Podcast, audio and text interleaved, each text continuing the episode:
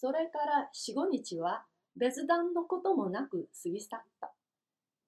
白磁の水線がだんだんしぼんで、青軸の梅が瓶ながらだんだん開きかかるのを眺め暮らしてばかりいてもつまらんと思って一両度三毛子を訪問してみたが哀れない。最初は留守だと思ったが二辺目には病気で寝ているということが知れた。障子の中で例のお師匠さんと下女が話しているのを蝶子鉢の波乱の影に隠れて聞いているとこうであった。ミゲはご飯を食べるかい？いいえ、今朝からまだ何にも食べません。あったかにしておこたに寝かしておきました。なんだか猫らしくない。まるで人間の取り扱いを受けている。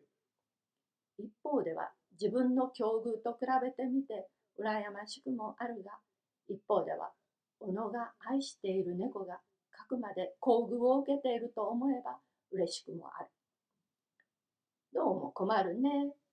ご飯を食べないと体が疲れるばかりだからね。そうでございますとも。私どもでさえ一日午前をいただかないとあくる日はとても働けませんもの。下女は自分より猫の方が上等な動物であるような返事をする。実際このうちでは下女より猫の方が大切かもしれない。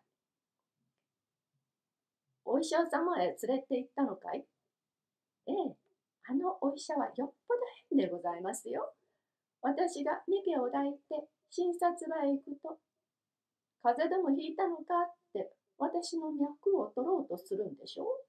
ういえ、病人は私ではございません。これですって、ミケを膝の上へ直したら、ニヤニヤ笑いながら、猫の病気はわしにもわからん。ほっておいたら今に治るだろう。ってんですもの。あんまりひどいじゃございませんか？腹が立ったから。それじゃ見ていただかなくってもようございます。これでも大事の猫なんですって、ミケを懐へ入れてさっさと帰ってまいりました。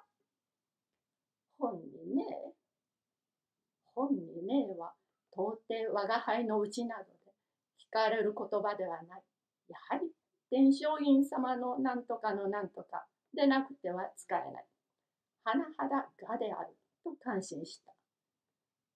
なんだかしくしく言うようだが、えきっと風邪をひいて喉が痛むんでございますよ。